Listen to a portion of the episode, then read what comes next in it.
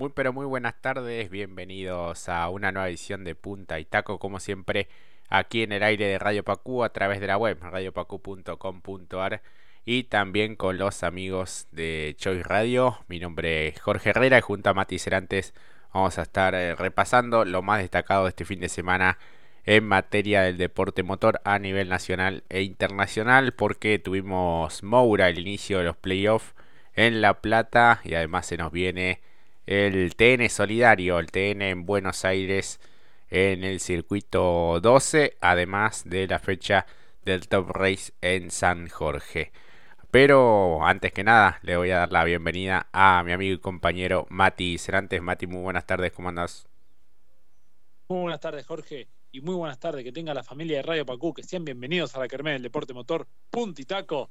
Y sí, señoras y señores, comenzó el sueño, el gran sueño de la escalera al TC justamente, como bien dijo Jorge, y comenzó con las copas respectivamente de la Copa de Plata y de Oro del TC Pista Mauras y el TC Mauras. Exactamente, hubo victoria de Benjamín Ochoa ante ese Pista Mauras, escoltado por Faustino Cifre, también de buen fin de semana, y Eugenio Provence, en tanto que Posner y Biaggi completaron los cinco mejores, Gallo, Sapienza, Dianda, Nicanor Santilli Pasos y Bernasconi los 10 mejores de dicha competencia en La Plata. Bueno, este cambio de vehículo en ese Ford que alguna vez manejara al Pato Silva de la mano del Catalan Magni Motorsport. Realmente, bueno, un fin de semana espectacular para Benja Ochoa como para arrancar con el pie derecho estos playoffs. Exactamente, Jorge. E incluso los últimos giros de la final se demostró que tuvo que sacar su capacidad defensiva porque se le vino encima Cifre que lo intentó incluso en la última vuelta. Eh, curioso lo de Cifre, ¿no? Me parece que demuestra un presente más que prominente y prometedor. Eh, puede ser un gran candidato e incluso descontó mucho sabiendo que eh, el propio Gastón, Gastón Llanza no tuvo de la mejor fecha. Exactamente, sí, que no, no funcionó bien, sobre todo en serie y final, donde tuvo eh, algunas eh, complicaciones y de hecho terminó muy pero muy lento la competencia final en el puesto eh, justamente 14 de todas maneras lleva una buena ventaja en lo que es la Copa de Plata producto de esas seis victorias y de quedarse justamente con la etapa regular. Exactamente pero llamó la atención comenzar así no teniendo una diferencia mucho más amplia e iniciar el campeonato de esta manera. Pero bueno, como bien decís, Jorge, igual puede todavía sostenerse allí arriba. Una competencia que comenzó bastante accidentada desde el comienzo, eh, no solamente con los líderes, sino por detrás en la segunda fila cuando se encontraban otros miembros de Ford, como lo eran justamente Eugenio Provence y el propio Nahuel Cordone, que entre los roces, intercambio de, de, pintura y los pontonazos respectivamente de estos dos pilotos llevaron a que, bueno, el propio Nahuel Cordone entrara en trompo en el curbón y quedara, como vulgarmente se dice en los boxes, regalado, o por lo menos a mi entender de esa manera, que fue muchos de los colegas que venían atrás completando la grilla, algunos lo terminaron embistiendo, como el caso eh, propiamente dicho de Raceto, Borget y Palau. Exactamente, sí, una, una pena eso que sucedió en la zona del Curbón que estuvo bastante complicada a lo largo de todo el fin de semana. Te diría que desde después de la clasificación del 13 Pista Mauras el día sábado, que ese sector complicó a más de un piloto. Eh, pero bueno, aquí habrá que ver también las responsabilidades en cuanto a los toques y demás. Bueno, serán fundamentales las cámaras a bordo de cada uno de estos protagonistas involucrados en este incidente, ¿no? Pero llamó la atención que sobre todo el sector interno del Curbón estuviera con tanta suciedad, después este, le, tiraron cemento y, complicaba también la visibilidad en otros sectores de la pista, en donde también hemos visto como el pasto también eh, que estuvo cortado, digamos, de las banquinas, cuando algún auto transitaba por allí volvió a la pista, quedaba todo sucio y no se ha visto demasiados auxiliares en pista, por lo menos intentando mejorar esa situación, ¿no? El refaltado está bárbaro, pero después eh, la cuestión de mantenimiento, sobre todo en competencia, eh, deja bastante que desear. Sí, totalmente. Además se vio que incluso en las vueltas finales, esto lo vamos a también mencionar al respecto del Mouras, que va un poco a colación, se veía que todavía la pista estaba muy sucia. Incluso en las vueltas finales eh, se había hecho una huella y a los costados, o mejor dicho, por no la traza ideal, eh, siempre queda algo de goma que se va desprendiendo justamente del propio desgaste que van llevando. Convengamos también que la actividad que acompañó al Mouras de todos los zonales que han participado, inclusive el Metropolitano, la fórmula quiero decir, eh, llevaron también a lo que vos bien decís, Jorge, la suciedad excesiva, no solamente por el caucho que se desprendía, sino también los despistes que fueron varios. Sí, exactamente. Bueno, con más razón entonces tendrían que, haber puesto más gente a trabajar en, en pista que se ha visto, por ejemplo, en otras eh, competencias mismas de la CTC, hablamos, bueno, de turismo carretera y TC pista en, lo que fue la fecha en Buenos Aires, ¿no? Donde al menos pasaban una escoba, pasaban este algo como para tratar de, limpiar cuando había este tipo de, de, despiste que bueno en esto no se ha visto en, en La Plata o al menos no siendo tan eficaces. El líder de esta Copa de Plata es Gastón Llanza con 88 puntos. Con 58 aparece Faustino Cifre recortando varios puntos. Benja Ochoa con 53 eh, y con las dos victorias en la temporada ya. Y Posner un tanto más relegado con 41 puntos. Y aquí, bueno, se intercalan aquellos que virtualmente están entre los últimos de último minuto, ¿no? En este caso Eugenio Provence con 38 y medio pero bueno, deberá seguir así un par de fechas más para intentar clasificar a, la Copa. Pero bueno, ha sumado fuerte en esta fecha eh, su primer podio también en lo que tiene que ver con la ACTC. Dianda, eh, sexto con el triunfo y 36 puntos. Luego Biaggi con 33. Eh, más atrás ya Gallo, Pasos, Bernasconi. Y aquí también bueno, se intercalan los que estarían clasificando mediante el sistema de último minuto, tanto Palatini como Alan Denis Cifres también, que ha sumado algunos puntos en esta presentación. Raceto Torres y Borger completan los que eh, sí están clasificados a esta Copa de Plata. Exactamente, Jorge. Eh, quería mencionar al respecto, que ahora también lo vamos a mencionar, el, tema de los apercibidos, eh, las maniobras donde uno que se vio muy perjudicado, porque si no podríamos haber hablado en términos de campeonato en lo que es virtual.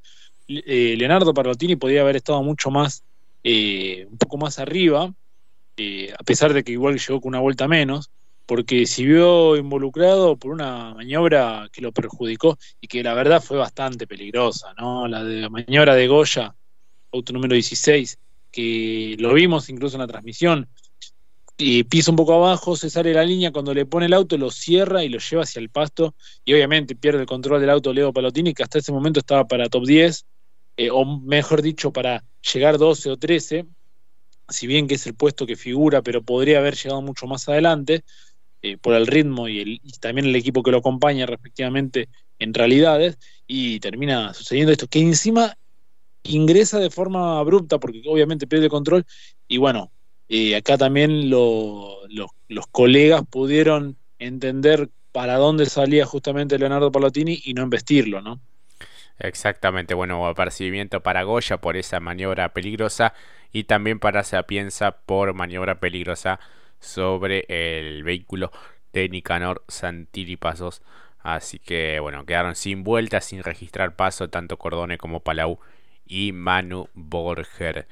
Pasamos a hablar de TC Mouras, este gran momento, esta realidad que vive Jorge Barrio, un nuevo triunfo para él con el Chevrolet del JP, escoltado por Tomás Ricciardi y por Ignacio Esquivel.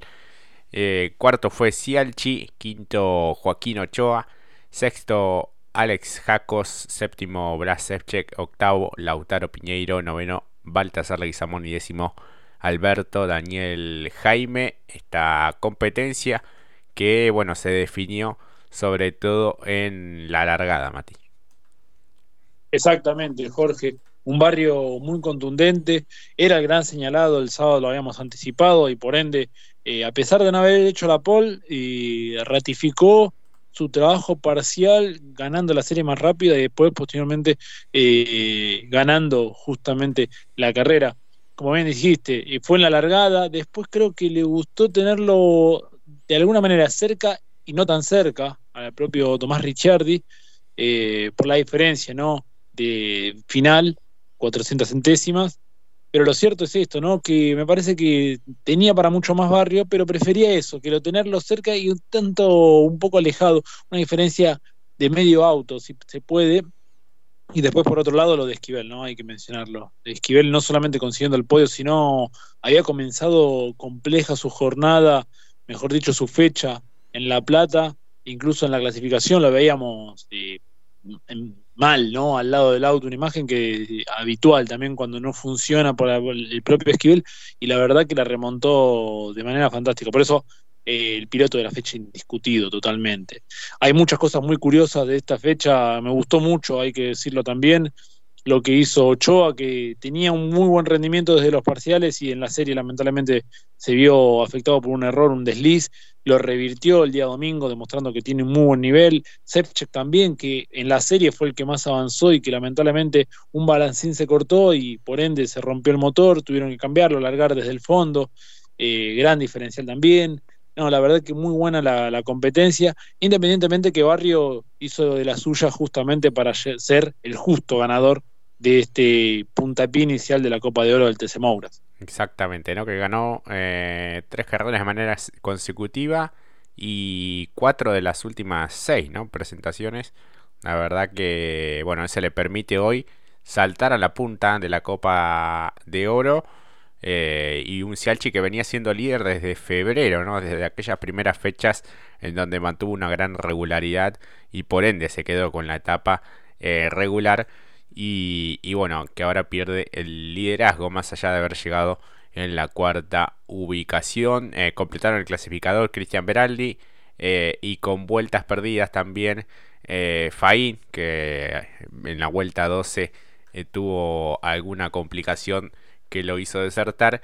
Y Renzo Testa también, que venía en posiciones de vanguardia. Cravero otra vez complicado eh, y no pudiendo completar la prueba y no registraron paso eh, Granja y Gonet que bueno eso le valió la exclusión, la exclusión a De Bonis por justamente un toque sobre el vehículo 172 y el Torino número 7 el récord de vuelta quedó en manos de Faín eh, minuto 28-15 para la vuelta que venía bueno en, tercer lugar Nacho Faín hasta que tuvo esa complicación y bueno, así quedó eh, integrado el podio con Barrio como ganador, Ricciardi también de buena fecha y Esquivel como los escoltas.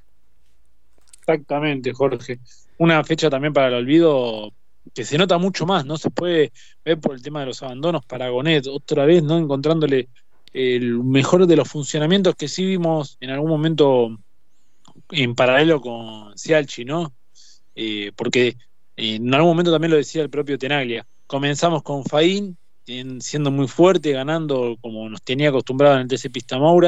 Apareció la regularidad de Cialchi y el final de la etapa regular lo puso a Barrio, eh, donde hoy eh, lo merece con, totalmente con toda certeza, porque demostró también que tiene un auto y dio un salto de calidad muy fuerte. Por eso lo que vos bien decías, las victorias consecutivas que ha conseguido, estando incluso un escalón más arriba, eh, en términos de rendimiento de los otros vehículos que son sus rivales directos, como el de Cialchi, que llegó cuarto, como bien decía Jorge, pero no tenía mucho más para que eso.